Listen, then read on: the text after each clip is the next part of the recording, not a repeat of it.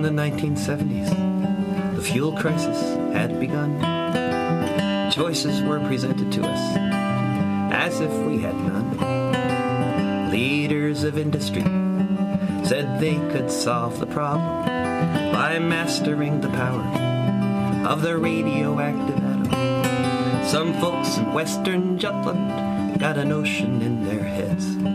they thought there might be something they could offer up instead.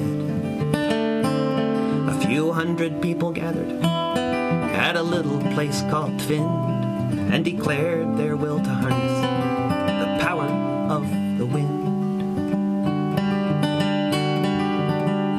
We're gonna build the biggest windmill in the world.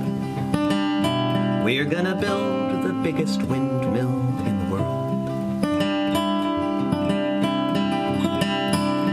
There were many who said their science wasn't sound, that such a mighty windmill would simply topple to the ground. Some of them were scientists, the vast majority were not. But they knew with years of effort you could do a lot. Word about the project spread far and wide. A hundred thousand visitors came to help advise. Until one day these windmill builders drove in with a crane and lifted up their giant wings with a mighty chain. We're gonna build the biggest windmill in the world. We're gonna build the biggest windmill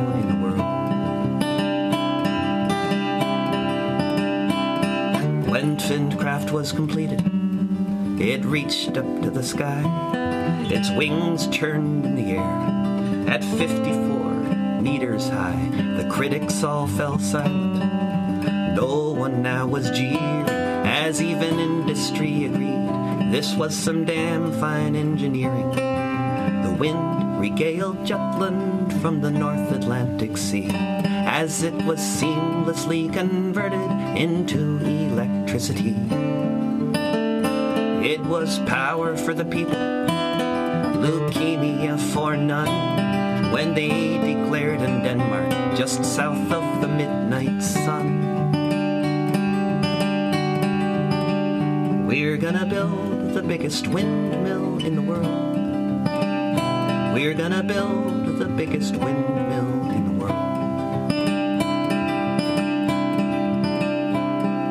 They gave away the patents. They said knowledge should be free. And their plans were copied by a newborn industry. Soon Denmark would be known as the windmill building nation. And it all started with some hippies at the Tvindkraft power station. Debates were held in Parliament about which way things should go. Build a nuclear reactor? The majority said no. It could have gone quite differently. In much of the world it did, except for those in Ulfborg who said we're getting off the grid. We're gonna build the biggest windmill in the world. We're gonna build the biggest windmill in the world. We're gonna build the biggest windmill in the world. We're gonna build the biggest windmill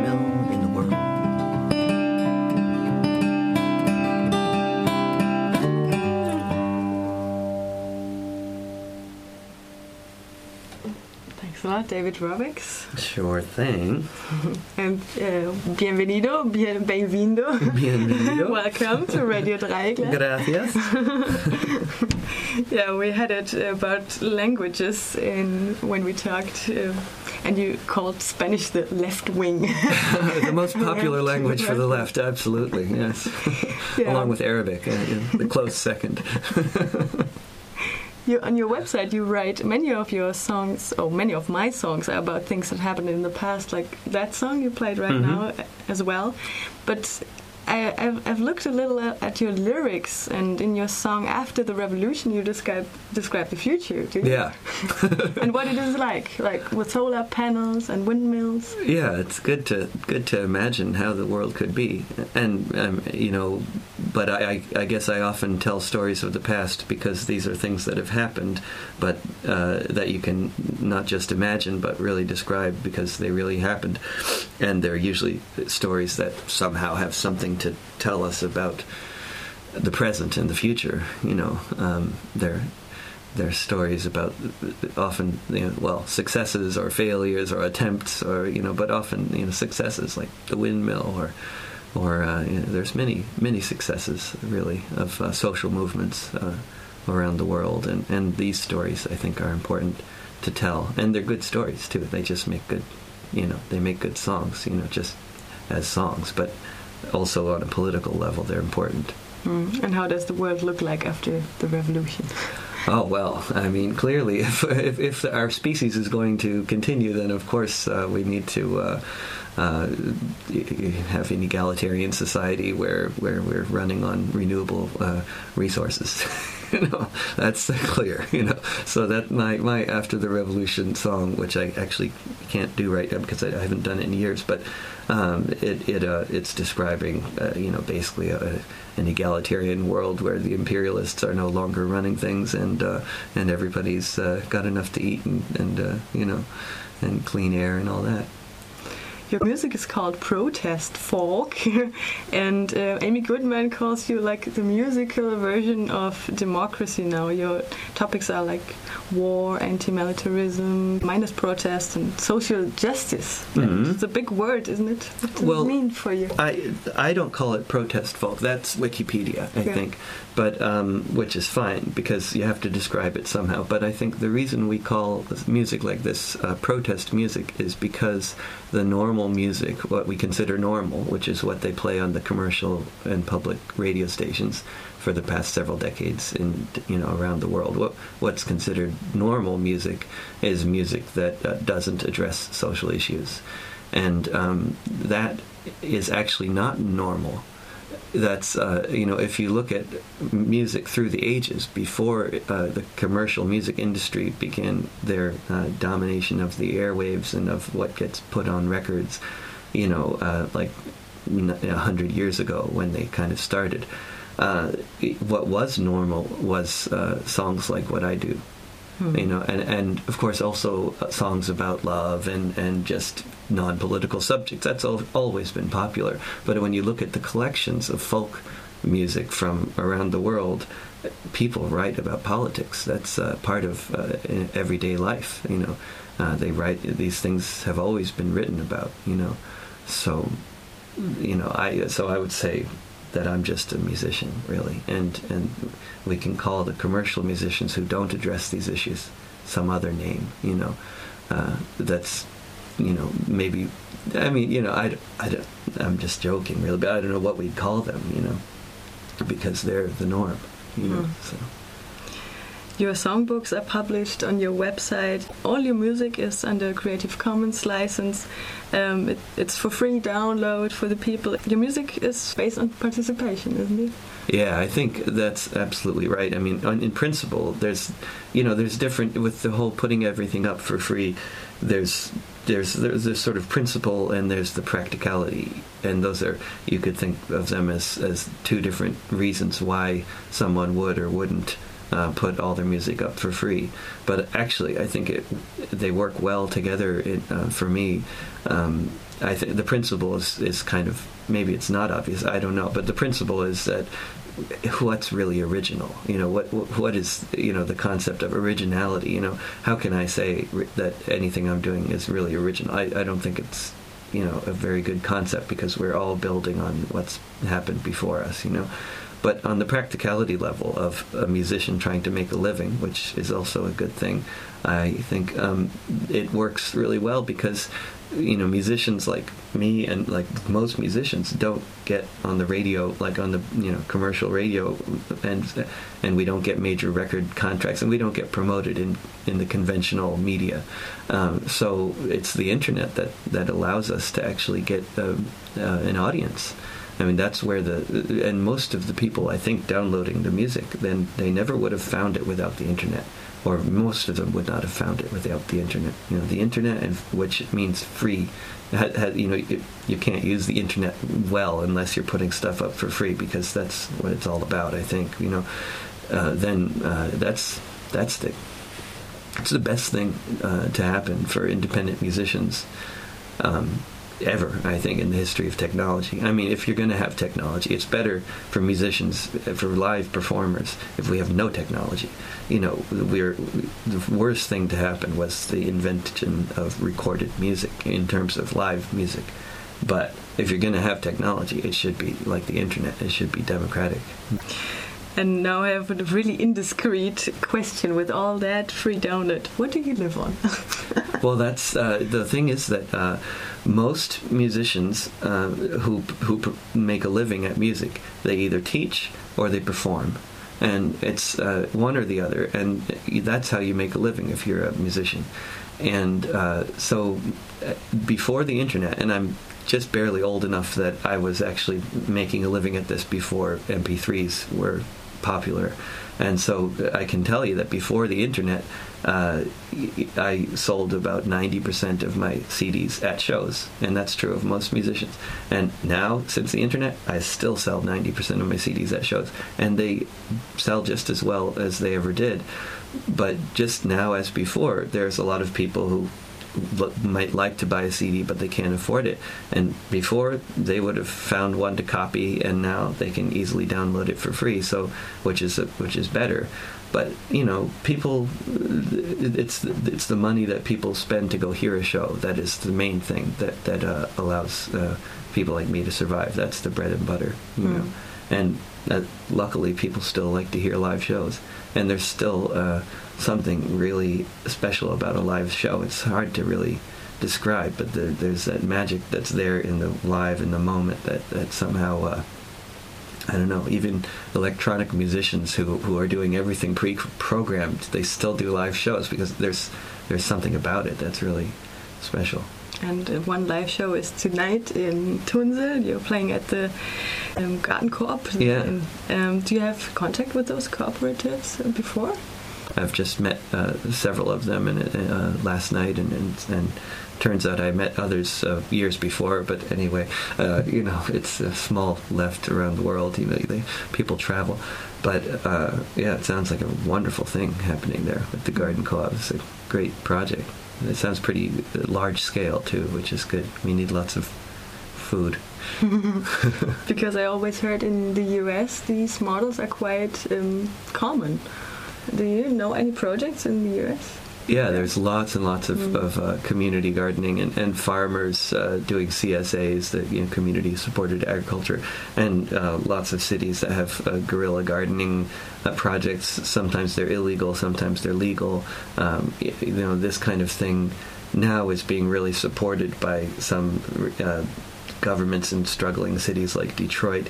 Um, and in other places it's not so much uh, supported by the local authorities, but it happens on a large scale anyway, like New York City, uh, where there's I think 310 um, illegal gardens, uh, you know, and some of them are pretty big, you know, uh, others are small, but um, it's a it's a great thing to do f- uh, for a lot of reasons. I mean, just to grow food and to have more community and to also to sort of take back neighborhoods from uh, in many cases in the U.S. to take them back from the sort of uh, drug uh, street drug scene and to you know more impose like a community you know on on the street you know which is mm-hmm. yeah a good thing. Yeah. Will you play another music for us? Yeah, sure. Mm-hmm.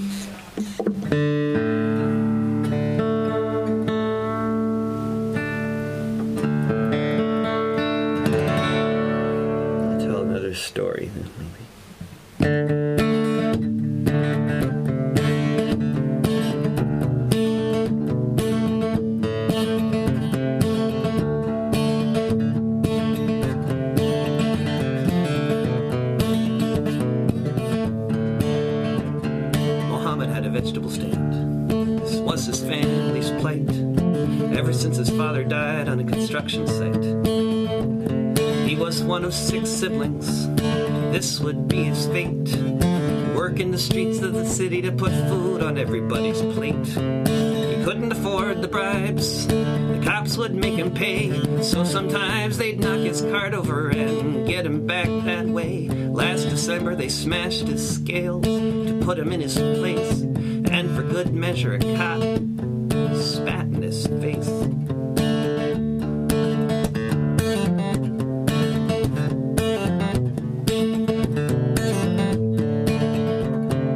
Went to see the governor. Maybe there was something he could do. Word came from on high. We don't talk to people like you. Mohammed Bouazizi was now living on a wire. He went and bought some paint thinner, set himself on fire. Word spread through the region, and soon you'd hear the same crowd and desperate people going up in flame. Sometimes windows open, sometimes the floor it creaks, but no one knew what would happen in only a few weeks when the dictator ran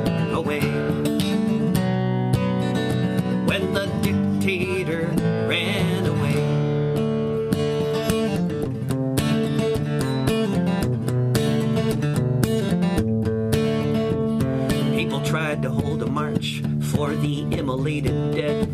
Police met them there with truncheons and bullets to the head. People went up to the Capitol, they'd not be deterred. It's just a dream deferred. The police went on the attack, thousands wounded, hundreds killed. With blood, the streets were covered, with gas, the air was filled. But the people held their ground, Tunisia's daughters and their sons. One day the cops had had enough, they just put down their guns when the dictator ran away. When the dictator ran away.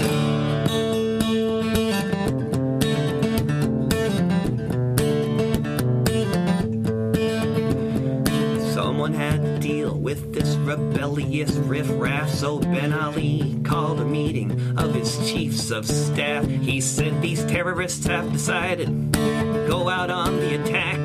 It's time for you, the army, to take our country back. It's time for you, the army, to go and make a stand. Show these terrorists that we are in command. It's time to gun these criminals down.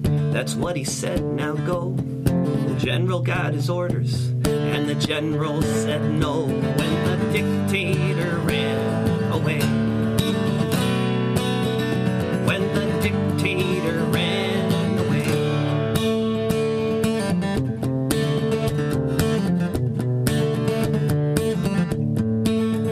Ben Ali got in a plane, tried to go to France, but he was a hot potato, so he did a little dance. Ended up in Jeddah to live there in exile, while his fellow warlords shiver from the Tigris to the Nile. All across Arabia, you can hear them talk and sing. Those who dare throw off their shackles, who would shout, Let freedom ring. Where we'll be by next year is for anyone to say. But many will recall where they were on the day when the dictator ran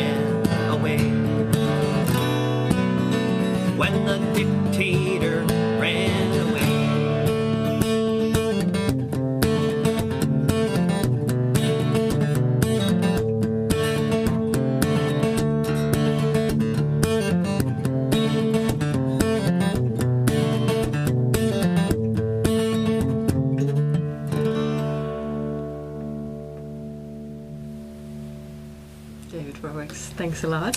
Thank you. Tonight you're playing in Tunsel at the place of the Garden Co-op and your CDs are for sale. Your uh, music is also on jamendo.com, on YouTube, and last but not least on your own website, davidrovics.com. Some final you. words? Oh, hope to see folks tonight at the Garden Co-op.